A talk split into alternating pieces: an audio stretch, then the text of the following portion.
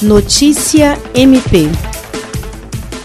O Ministério Público do Estado do Acre, por intermédio do Grupo de Atuação Especial de Combate ao Crime Organizado, obteve a condenação de cinco criminosos denunciados no âmbito da segunda fase da Operação Livro Caixa, deflagrada em fevereiro deste ano com o objetivo de desarticular o núcleo financeiro de duas organizações criminosas.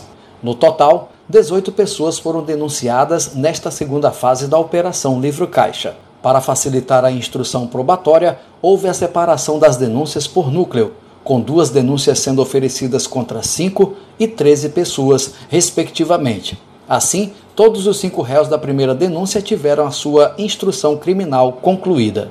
Segundo o promotor de justiça Júlio César de Medeiros, membro do GAECO que atuou na instrução criminal em juízo, as penas aplicadas destacam, mais uma vez, o êxito e a importância das operações, mantendo-se o mais alto índice de condenações sustentadas pelo GAECO, além de comprovar a celeridade da vara de delitos de organizações criminosas ao proferir sentenças complexas no prazo legal. Jean Oliveira, para a Agência de Notícias do Ministério Público do Estado do Acre.